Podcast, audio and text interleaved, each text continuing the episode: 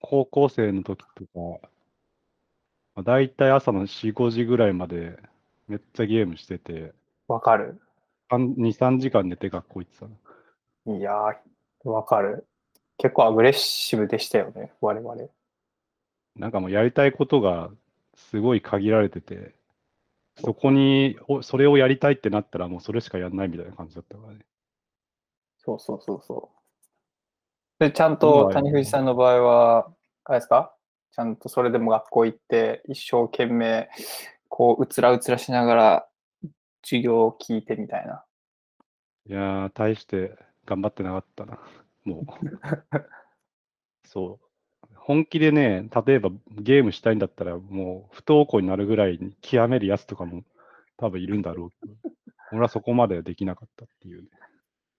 覚悟足りなかったわっていういや。そこは、ちょっと、そうなったらなったで、いろいろ問題がある気がするけど、まあまあ。ああとあれだ、あの、昨日物件見てきたのよ。お、で、もう決めてきた。マジですか？うん。それはすごい。えーっと、エリアは前から言ってるところですか？そう、ヤホヤホー。もう選択肢ほぼなかったから、もう決めちゃったわ。う。えー、犬はもちろん飼えるという。小型犬 OK。おあ猫はダメという。ああ。まあ、しょうがないかなと。広さどれぐらいなんですか？広さはね、50平米で、今より狭くはなるけど、部屋は増える。うーん、でも50って結構広くないですか？あの、ダイニングと、えーっと、6畳の部屋が2つと、あと4.5畳ぐらいのちっちゃい部屋が1つ。広い。収納があんまりないから、多分4.5畳の部屋にいろいろとぶち込むことになりそう。えー、あれ一番の決め手とかあるんですか？決め手は、まあ、消去法。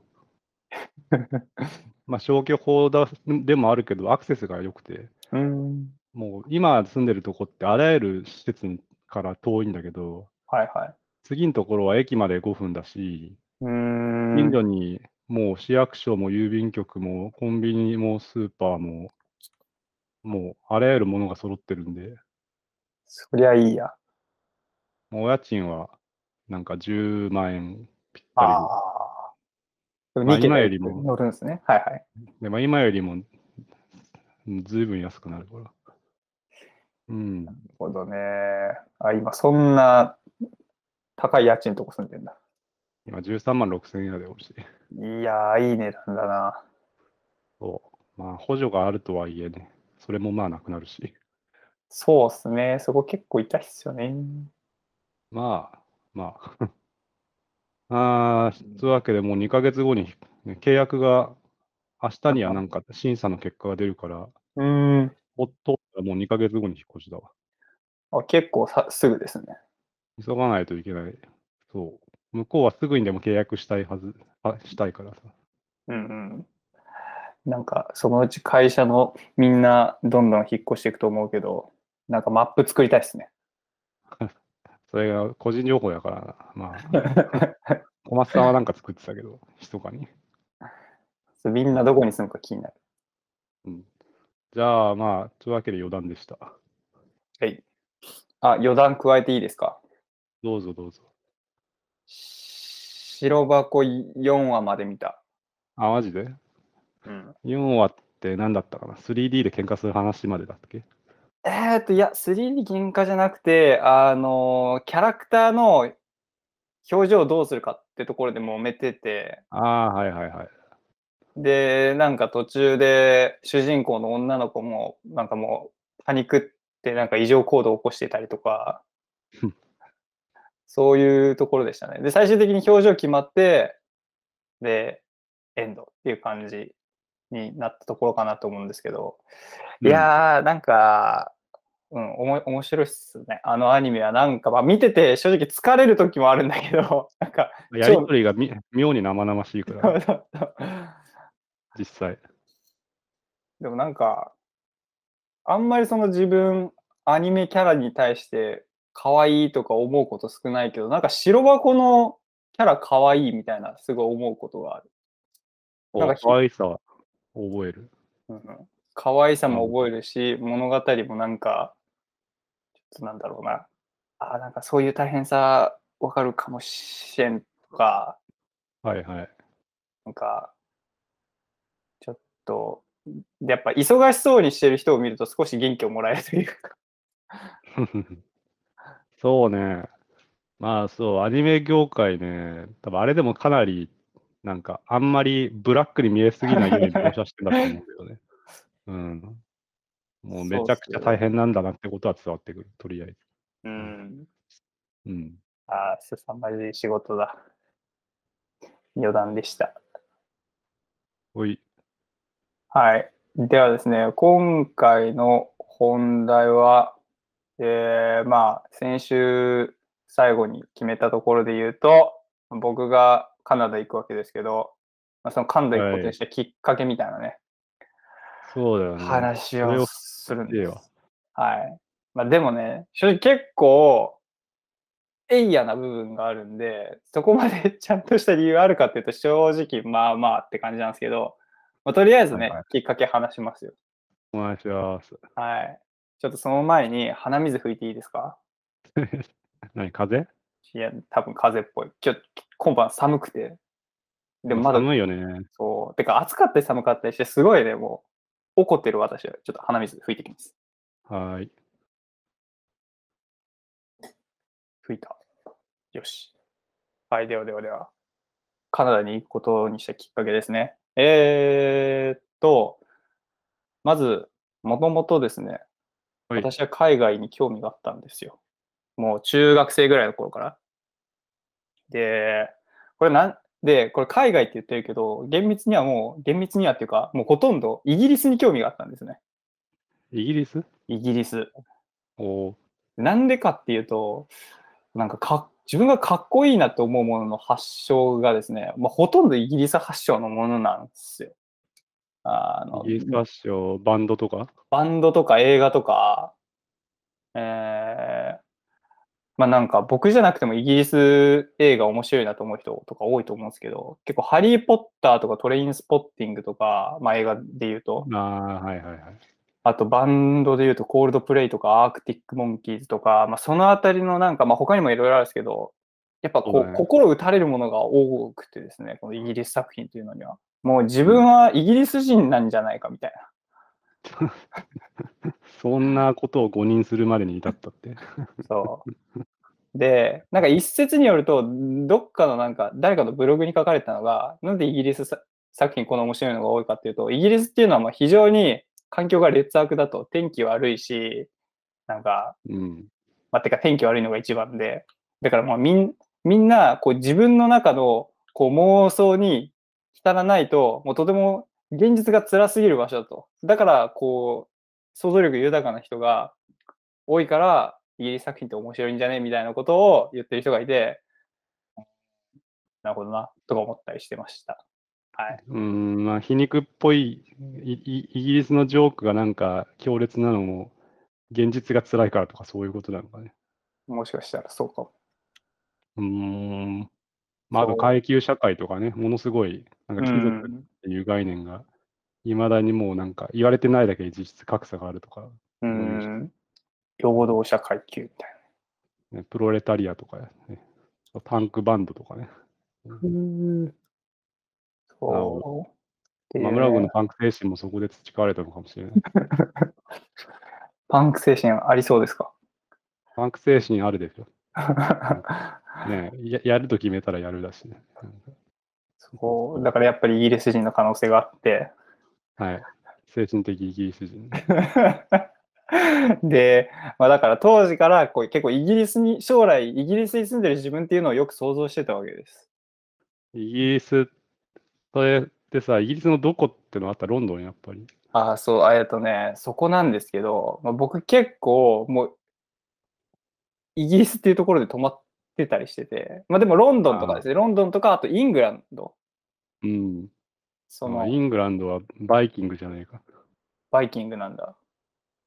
うん。このね、イングランドいいなと思ったのは、あの、トレインスポッティングって映画で、なんか仲間たちというか、主人公と仲間たちが、なんか、変な草原みたいなところ行くんですよ。なんでそこに行くことになったかって、ちょっと経緯を思い出せないんですけど、はい。なんかもうみんな役付けになってフラフラになりながら、なんか広い、だだっ広い野原でこう、うわーってこう、走るみたいなのがあって、これ、で、そこがイングランドだったんですけど、なんかうこれやりてえみたいな。その、ね役付けになって草原で寝そべりたい。走り回りたい。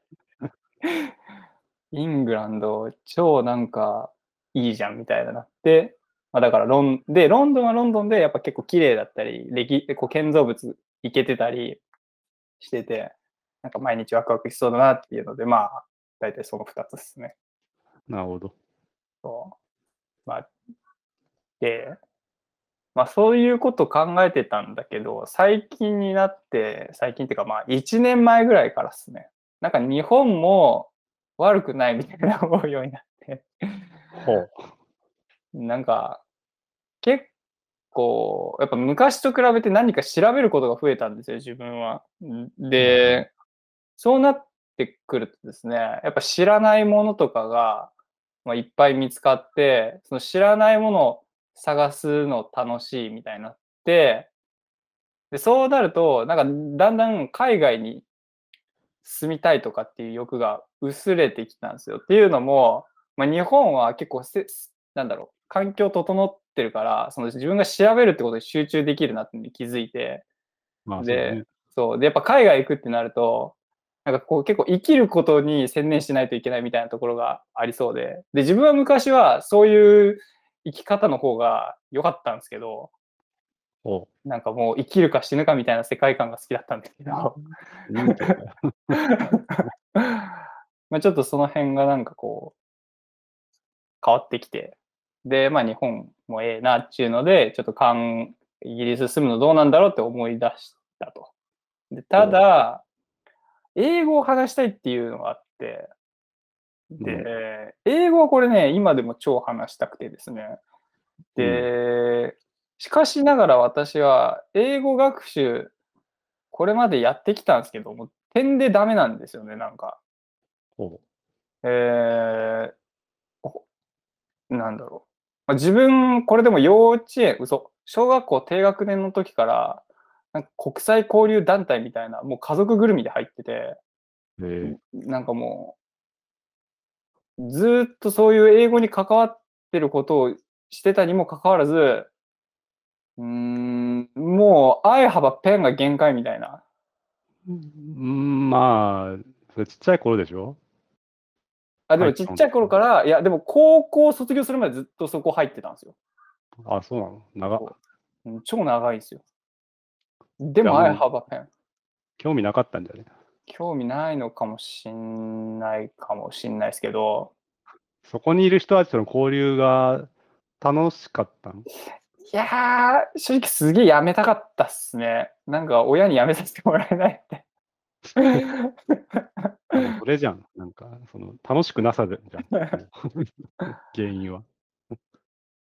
んなんか、そうっすね。その、え会、結構、癖がある団体で、はいはい。うん単に英語を学習するっていうよりかは、本当に国際交流みたいなところをに焦点当ててるから、単に英語学習するっていうよりも、なんだろう、まあ、ちょっとこう交流能力に寄せた、えー、と、なんていうの？その授業内容というか、まあそういう感じで、で、授業とか言ったけど、授業っぽくなくて、あの、海外のいろんな国のこう物語、古い童話とかを、うん。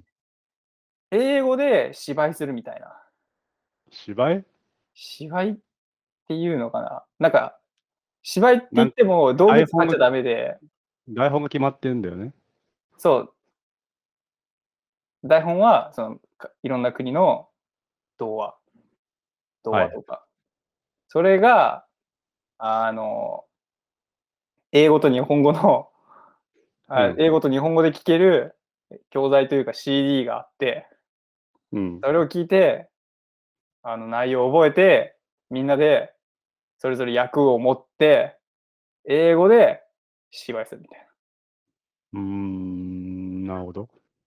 そういうのやったわけでございます。で、まあ、英その習い事は、まあ、英語はもうすごいね、覚えれなかったからやっぱ辛くて、まあ、それでまあやめたいなと思ったんだけど、そこの英語をやるってこと以外、え？英語以外の取り組みはまあまあ、ぼちぼち楽しいなって思うことがちょこちょこあって、うんっていうので、なんかこう、精神崩壊せずに数年間やってたんですけど、はい。まあまあ、まあまあ、そういうのやってたと。で、はい。で、英語がね、まあ、まあ、なんで、まあ、なんやかんや、脱線しましたけど、英語が話せるようになりたいなという気持ちはまだありますと。で、うんえーっと、ただ普通に勉強してると、もうこれは私は全然身につきそうにないっつうことで、もうこれはね、もう身の回りを英語まみれにするしかないと。そしたらもう海外進むしかねえと。つうので、えー今までとは違う、えー考えのもと海外に行きたくなったんでございます。うん。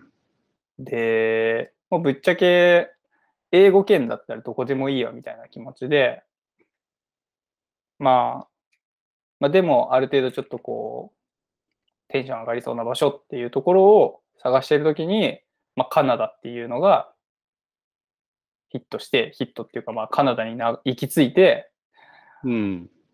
で、おーなんかカナダいいかもなーってなって、将来はちょっとカナダに住むとかいいかもしれん。うん。しかし私カナダ一回も行ったことないな。一回行ってみたいな。なんか、ホームステイとかできないかなってやって、いろいろ調べてたら、なんかホームステイしする人募集みたいなファミリーがカナダにいて、で、その人に連絡したら、まあ、返事返ってきて、で、お、なんか、お試しカナダ行けそうってなって、今年の、えー9月頃、行くことにしたって。うん。まあ、まずその行動力がすごいんだが、あの、どういうビザで行くの？就これは労ですね、いや、私、ビザなしで行くんですよ。ああ、期間限定でってこと？そうです。で、カナダはビザなしの最長が半年なんですよ。ああ、結構長いね。そうなんです。だからちょっと半年。行こうかなって。なんかさ、会社で話してるときはもう向こうに住みますみたいな。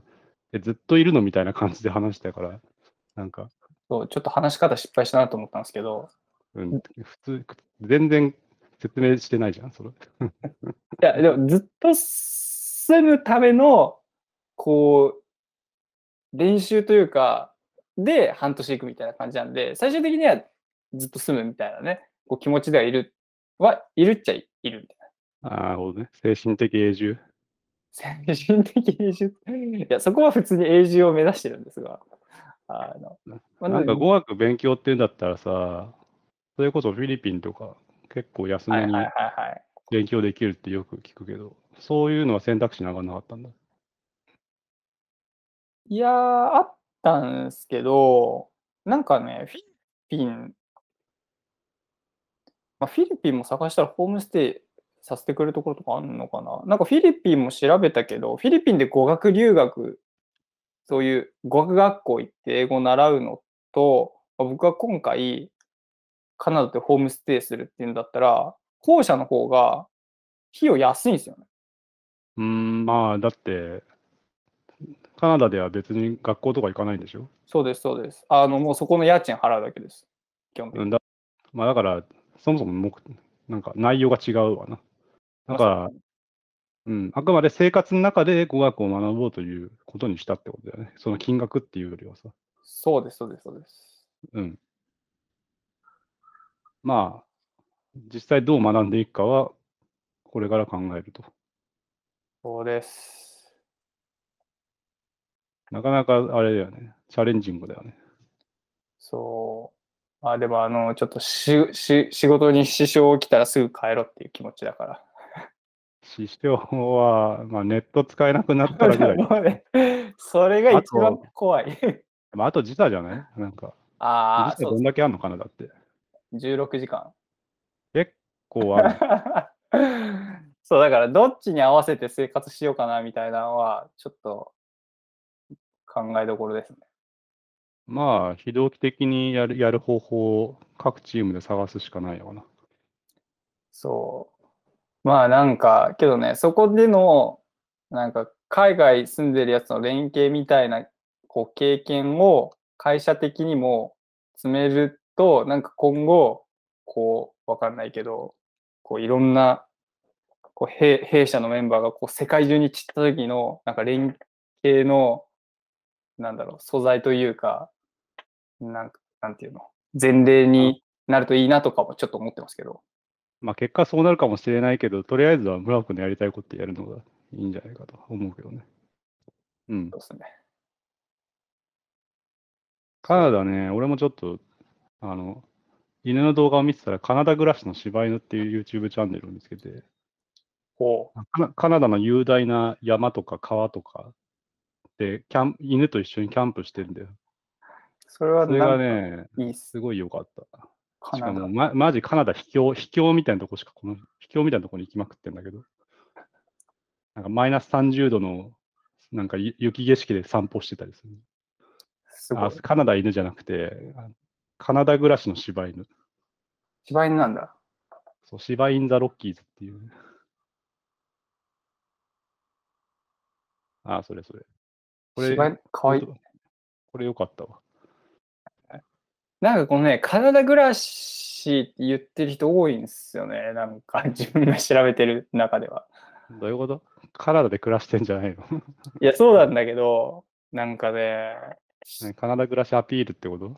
そうそうそうそう。ちょっとそれが気になってるけど。なんだよ、それ気になる。アピってんじゃねえぞってアピってんじゃねえよって。まあ自分もアピってんだけど。じゃあアピールじゃないだろ。それを、じカナダに住んでるっていうことで、なんか、それをなんか特徴にしてるんだから、まあアピールではあるけど、まあ必要だからアピールしてんだろうな。そう。えー、カナダなんか、とりあえず広いよね、カナダは。カナダは広い。うん。そしてマリファナが合法。あ、それは、あの、ほどほどに。というか、国外で合法でも、日本の法律ではダメだから、あの、言っちゃダメだよ。あ、そうなんだ。うん。日本人はどこいても日本の法が適用されるのか。まあ、基本的には、だって、だって本籍日本じゃん。そうですね。日本国民である限りは適用されるから、あの、まあ、そんなね、それで即逮捕なんてことはもちろんないんだが、あの、厳密には、あまあ、リスクあるよっていう。なるほどね。それはちょっと今聞けてよかったですわ。なんかふらーっと行こうとしてた。個人それは、危険だった。はい。つうのが、まあ、カナダことにしたきっかけです。なるほどね。谷藤さんは、なんか、海外住みたい欲とかないんですか？住みたい欲あるよ、そりゃ。お、もう、なんか日本狭狭いし。日本狭い。そう。うん。まあ、住みやすさっていうと、やっぱりそのね、割と食についてのこだわりがかなりあるかな。食べ物？そうね。ちょっとアメリカは行ったことないから分からんけど、はい。まあ、ちょっと欧米の食事は正直、そこまで肌に合わない。うーん。スペイン、オーストリアの飯は、まあ、美味しいんだけど、ちょっと、なんかワンパターンだなというのが正直あって。うん。それだとやっぱりアジア圏の方が味の好みは合うんだよね。まあそうですね。なんか前回のラジオでも結構な何フードっての？あれは。ああ、エスエスニックね。あ、そうそうそうそうそう。エスニック料理好きだったり。そうなのよ。まあなんで、そう、あのー住むってなったら、やっぱそこが肌に合わないと、ちょっと厳しいかなってことで、そうだな。まあ今まで行った国の中で一番、あーい、飯いいじゃんって思ったのはやっぱ台湾だったかな。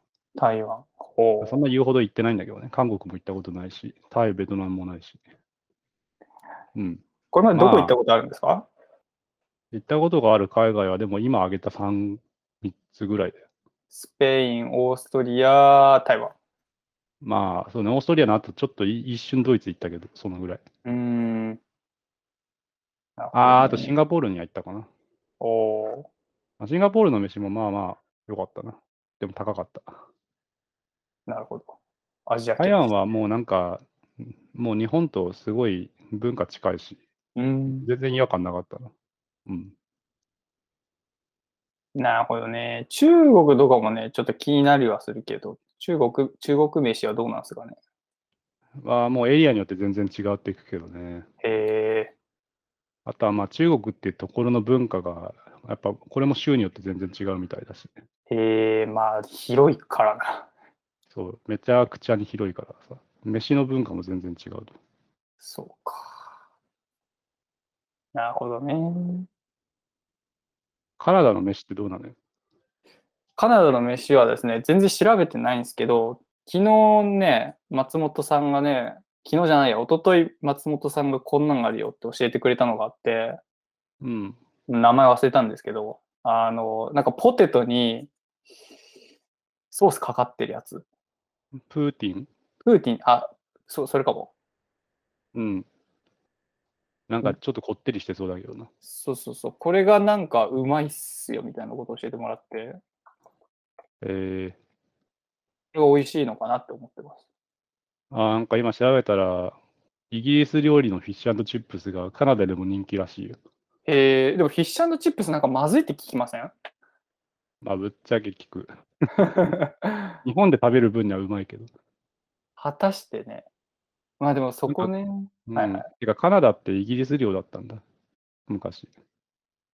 ぽいっす。ちょっとあんま詳しくないけど。うーん。あと、メープルシロップ、ロブスター。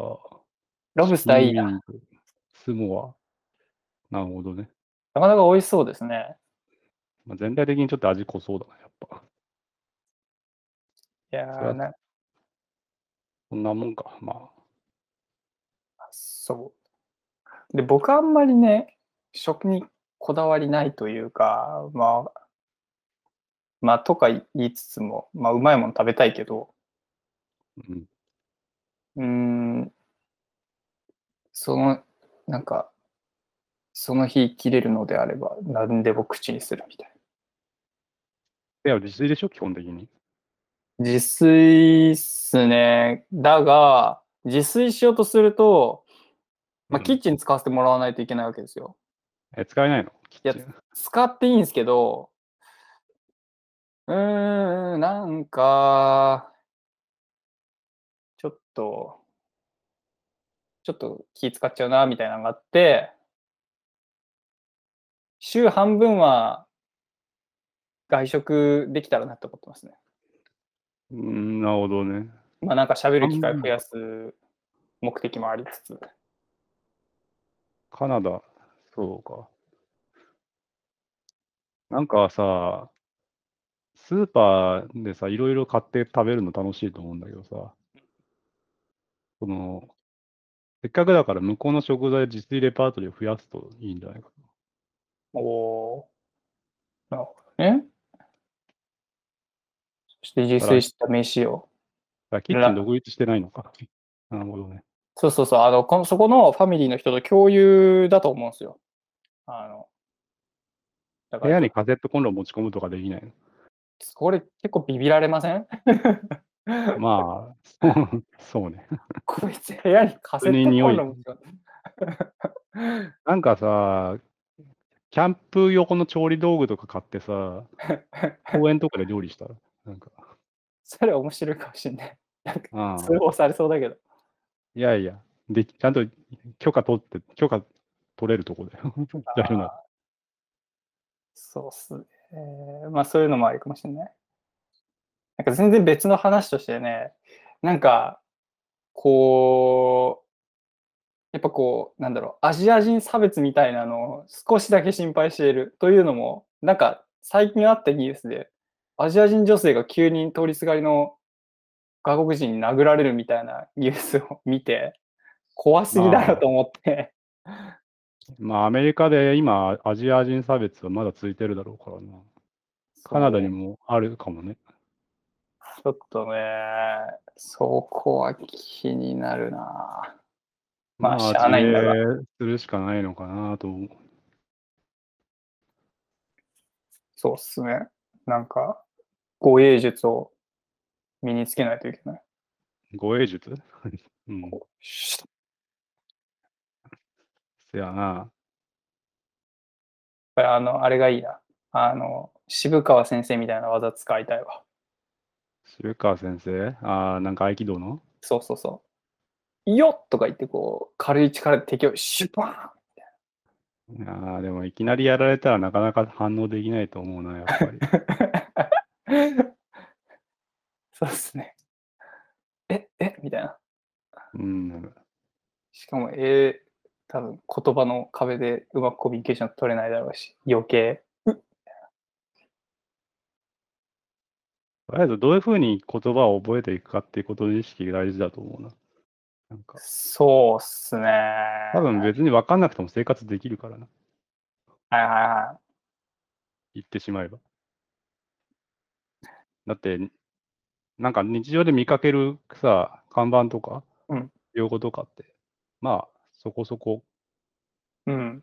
最初は数あると思うけど、まあ覚えられるだろうし。うんうん。とにかく、ただ、村尾君が目指してるのはコミュニケーションでしょなんか、そうなんです。じゃあもうやっぱ住んでる人と話しまくるとか。そうですね。なんか最初はその正確な英語を使うつよりかはもうおっしゃる通りガンガン話していって、なんかまあ、ある最初はある程度のこう意思が伝えれるぐらいみたいなところがいけたらいいなと思っており、徐々に、てかまあ語彙を増やすみたいな作業は永住してから。あ、永住なのね。そうか。つう感じかな。35歳ぐらいまでには永住してたい。えーっと、それってあと何年だ？あと35だとあと10年ですね。?10 年。永住ね。で、そこまなんに、そこに行くまでに定期的になんかホームステイできたらいいなって思ってるけど、まあそれはまあまた経過変わりそう。はい。永住ってどういうステップ踏んでいくんだろうね。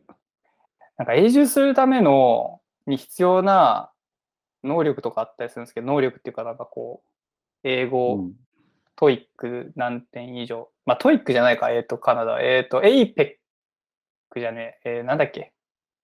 まあ TOEIC みたいなのがあって、それ何点以上必要とか、あと、カナダが指定する、えー職能の、その職能関係の会社に何年勤めてて、実際にどういうスキル持ってるかとか、まあ、そのあたり見られて、永住ビザ降りるかどうか決まるっぽいですけど、まあでもなんか他の国と比べて、カナダは、まあなんかそういう職能さえあれば結構割と住めるみたいなのがあるっぽくて、えーまああと英語かな。はい。書いてあるわ。カナダ政府が認める NOC レベル B 以上の職種についている。申請前3年以内に1年以上フルタイム就労している。ええじゃあ、ユニバではないカナダの会社で勤務するしている必要があるのか。あれ？それなんかね、いや、日本でも多分その指定された職職業ついてたら、それカウントされる気があ、そうなの？しますね。永住権にもカテゴリーがあるのか？そう。なんか、そうなんいくつかあるみたいだ。ウィーえーなんか自営業カテゴリーとか、就労カテゴリー、ノミネーションプログラム、結婚、家族として申請する場合、うん。期間限定プログラム、あ、限定。永住なのか、それは。すごいいろいろあるな。でもやっぱそういうなんかこう、移民ウェルカムみたいな感じっぽいんで、やっぱいろんな国の人がいるっぽいです。あ、でもカナダって公用語にフランス語も入ってんだ。あ、そうそうそうそう。英語とフランス語。あどっちかを、スキルを、まあ、ある一定以上までの、まあ、習得していることが必要ってことが。そうそうそうーん。カテゴリーによっては学歴も必要になります。う。そうまあ、そうそうう。こいうのはなんか専門のアドバイザーが国内にもいるだろう。多分。そうっすね。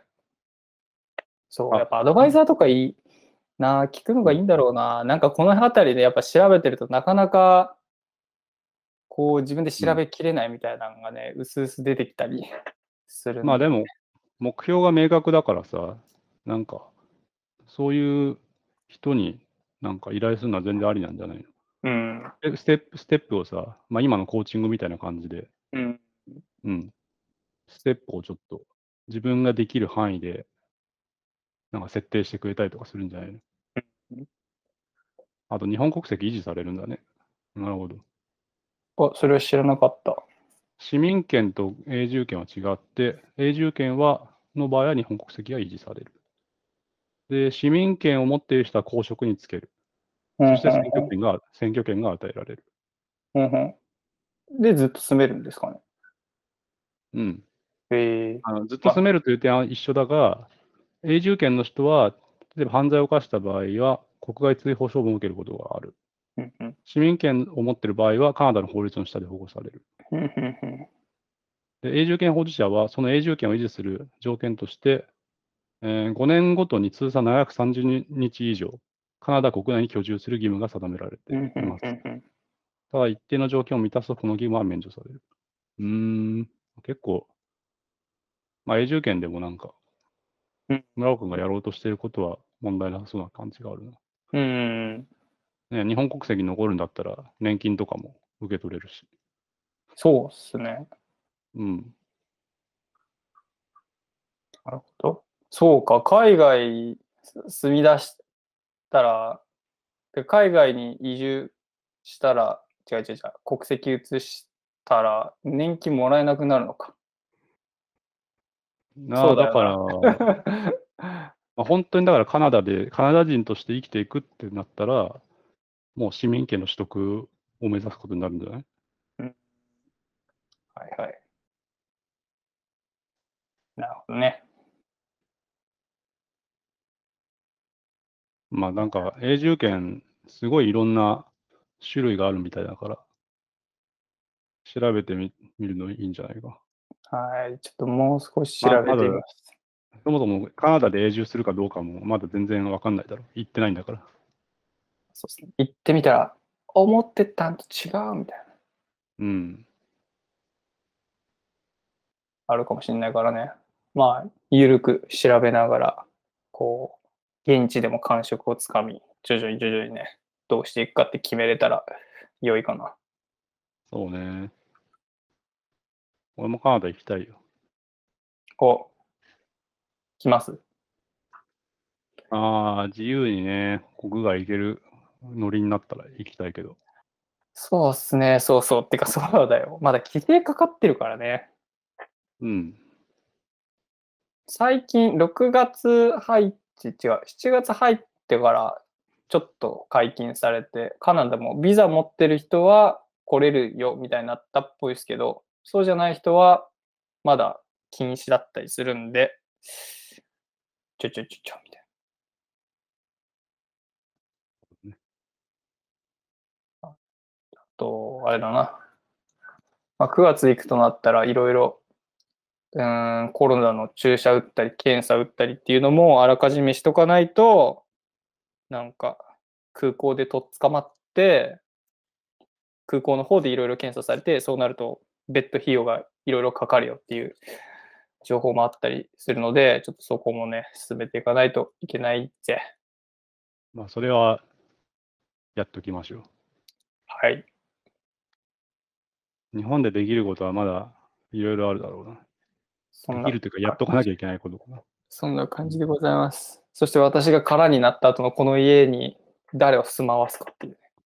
えーそれ決めなきゃいけないの？まあ決めなくてもいいけど、なんか、なんか誰か代わりに住んで家賃払ってくんねえかなみたいな。まあ、せっかく村尾君来るっていうか家開けてあげたのに、もういなくなっちゃうから。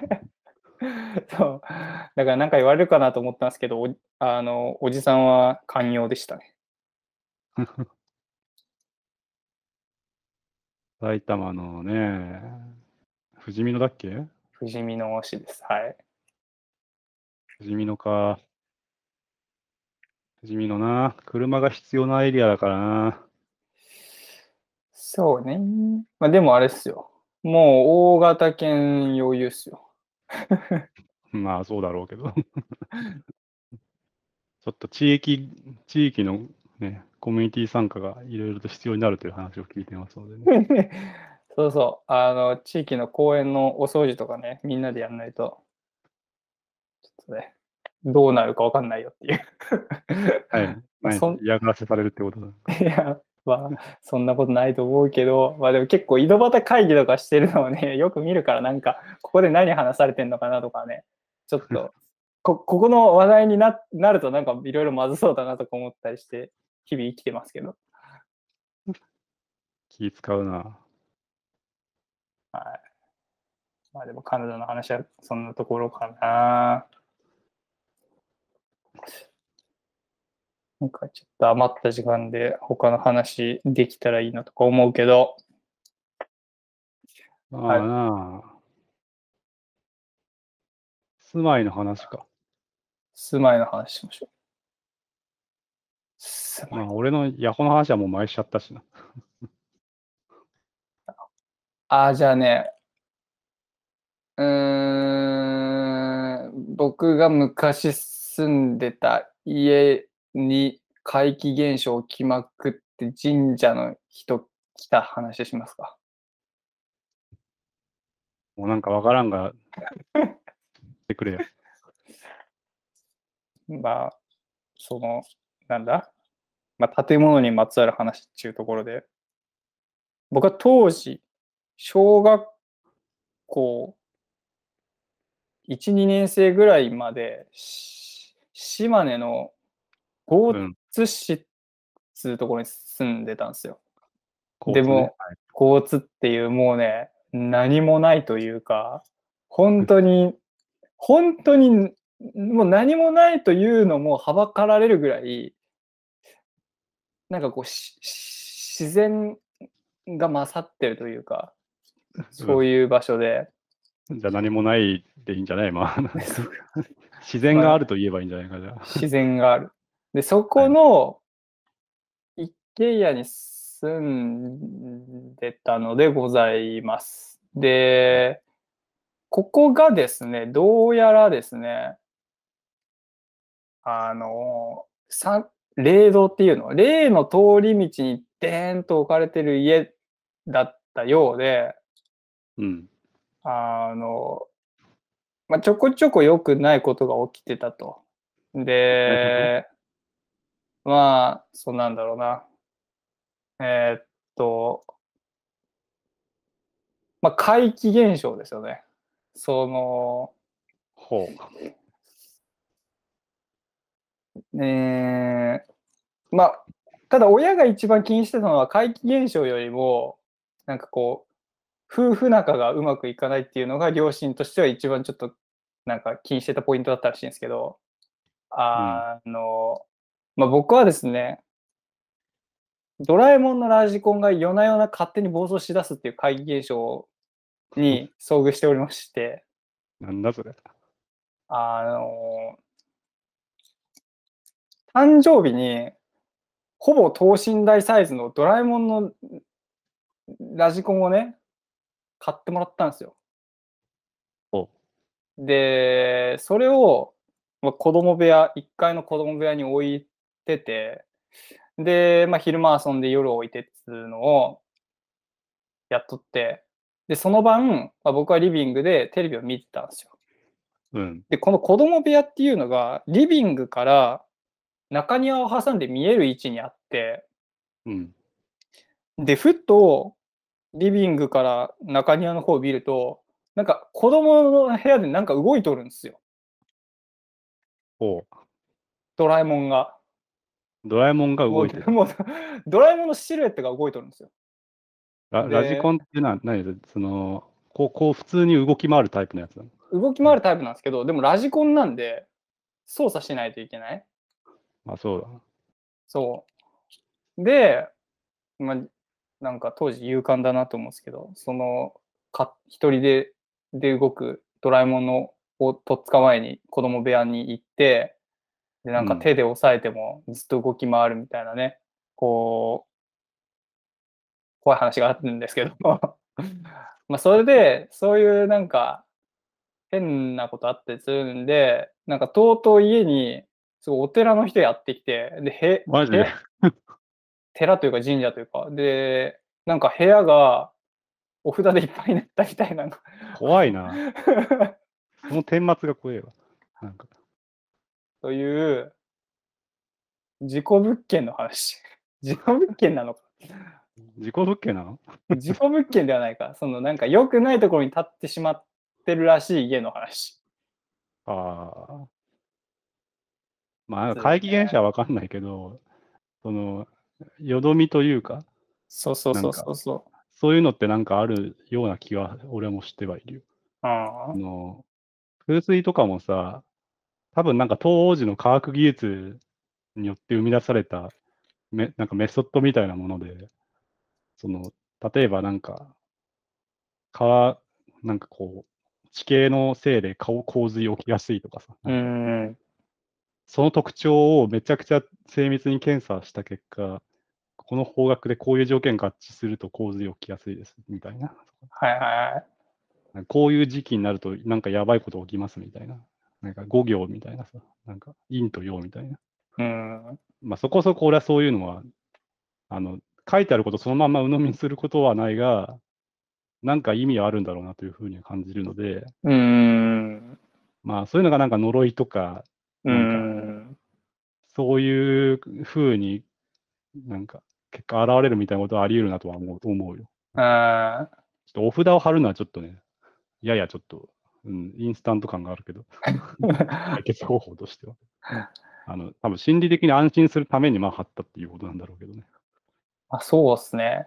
いや、だから本当ね、だから僕はあの結構、そのお札って馴染みがあって、あの、お札信じてるから、あの、なんか最近僕、近所の和食レストラン行った時に、あこれ、あの、特典ですとか言ってお札を渡されたんですよ。そのえレストランで。なんこか、どっかのお寺と提携組んでるのか分かんないけど、なんか縁起が良くなるお札ですみたいな。えーで、ただ、ん正直すげえいらねえなと思って、捨てたいんですけどうん、ただやっぱりその、当時ね、そのお札に助けられた経験から、やっぱふ、まあ、助けられたかどうか知らないけど、こう、お札を用いてたというので、ちょっとこう、このお札捨てるとなんかあるんじゃないかみたいなところで、もうずっと捨てられないで、もう意味不明なお札がね、家に今あるっていうね、これもなんとかしたいっていう余談でした。名刺みたいだね。そう。まあ、ね、名刺の方がまだいい。まあなんか、お札、正しい方法でなんか、処分する必要があるんじゃない？やっぱそうっすよね。それこそお焚き上げじゃね？炊くか。お焚き上げ。札のお焚き上げ。お札は守りや、お守りや効果がされている期間を過ぎると、神社で焚き上げを行って、新しいおものをもらうのがマナーになります。うんもう期限、もうさ有効能力、なんか効果切れてるだろ、そんな経ったら、多分。そうっすよね。なんかね、玄関に貼るといいよと札らしいんですけど、うん、それであの僕の近所の人は玄関に貼ってる人いたりするんですけど、うん。いや、ずっと貼ってたら多分そのうち効果切れるよ。なんか。そうっすね。ちょっと炊いてもらおうかな。これ炊くときに、そこの札発行した神社じゃないところで炊いてしまうと、なんかこう、戦争が勃発するんですかね。なえ、何それ どういうこと？でなんか、ないなんか利利利権 なんか、こうか、神様の方で、お前、俺の札焼いたやろみたいな。そんなこと言われる？ないか。どこでもお焚き上げしていいか。いいんじゃん、別に。そうしますわ。っていう余談でした。まあ、カナダ行く前に、いろいろと身の回りのものをどれだけ片付けるかって話よ。そうっすね。実際、自分のものってどれぐらいあるの？え、この家にですか？うん。うん、まあ自分のものしかないですけど、段ボール何箱分とか？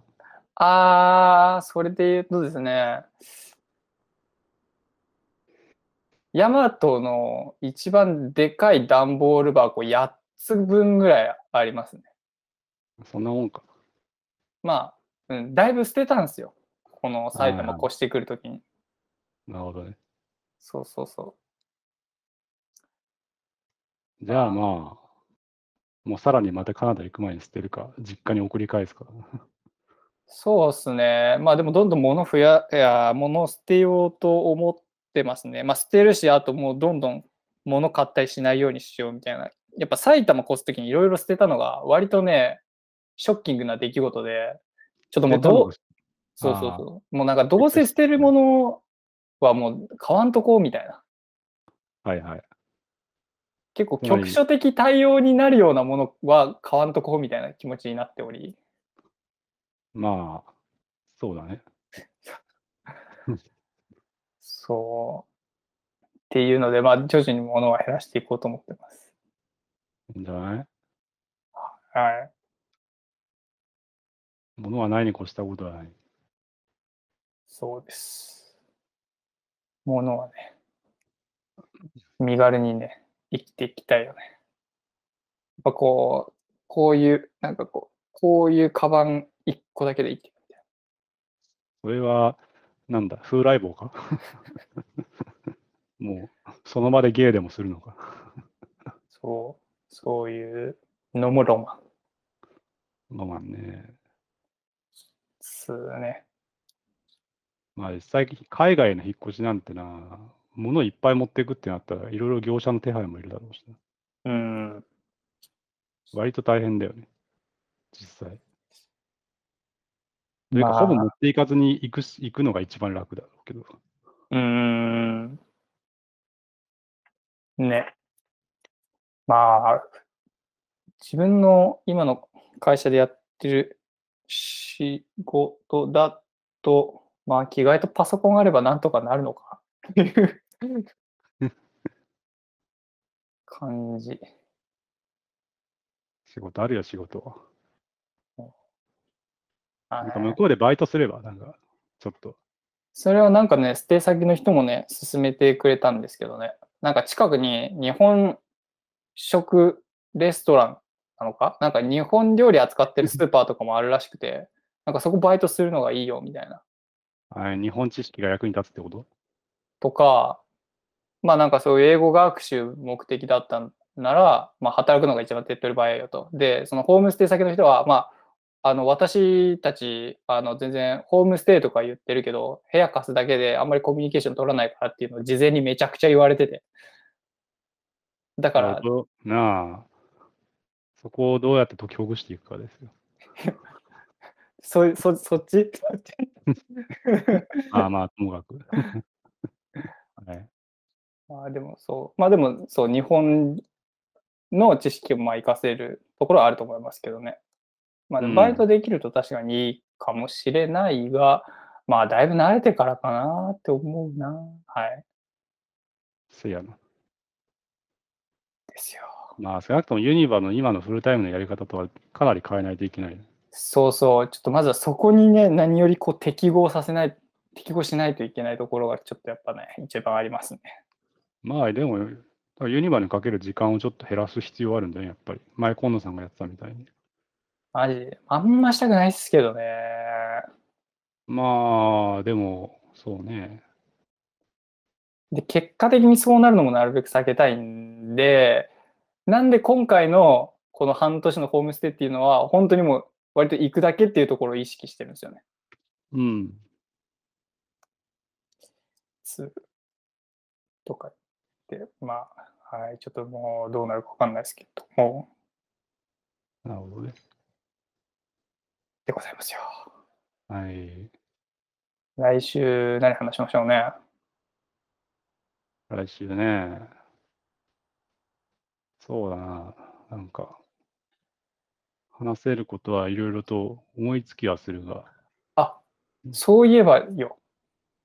ん？谷藤さん、あの、あれ、僕の仲間たちが谷藤さんと会いたがっているのよ。ああ、この勝手に喋っていて、一度も交流したことがない 人たち。そう、このサクドリズという、はいはい。そうね。なんかこんなね、勝手にで、ね、喋らせてもらってるだけで、一度も挨拶してないからね。いや、その中で、面かせやとかじゃないですけど、普通になんかまあまあ、はい。はい、で、なんか勝手にサクドリズじゃない本流のラジ、本流？っていうかメインのラジオがあって、まあそっちも結構ゆるゆるやってるんですけど、そこでなんか最近ゲスト呼ぶみたいなのやってて、ああ、そうなんだ。そう、言うてまだ一人しか呼んでないですけど、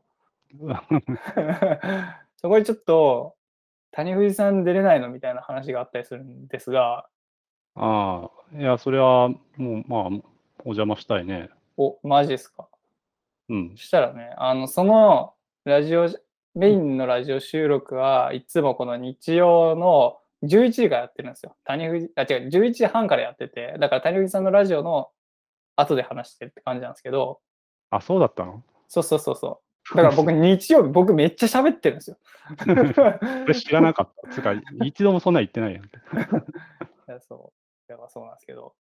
まあなんで、じゃあちょっと出るタイミング、まあ多分ね、再来週かそれよりまた後ろの週かってタイミングでちょっと声掛けするんで、その時はちょっとその時間帯で出てもらえたらなって思います。はいはい。オッケー。はい。っていうので、まあでも来週は多分まだその回ではないから、ちょっと勝手にサクドリズの方で喋りたいから結局来週のテーマを考えないといけないんだけど、そうね。何が言まいたいな。あ、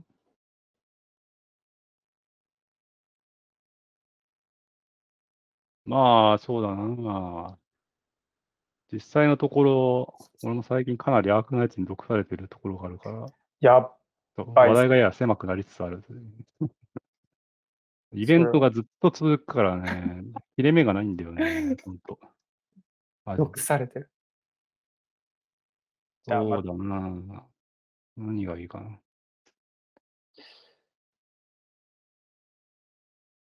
なんかまあその手を決めてね、それに向けてなんかいろいろ喋るみたいなね、やれたらいいですけど、まあまた思いついたら、その場で思いついたの5分単位ぐらいで喋っていくとかでもいいけどね。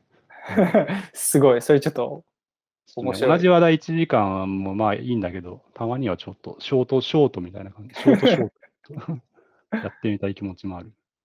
それちょっと挑戦してみますか。なんかいろいろ実験したいからね。じゃあ、それで行ってみるか。はい。じゃあ来週そんな感じで。おーい。今週は以上でございます。はい、どうもどうも。ありがとうございました。はいありがとうございました。はいお疲れ様です。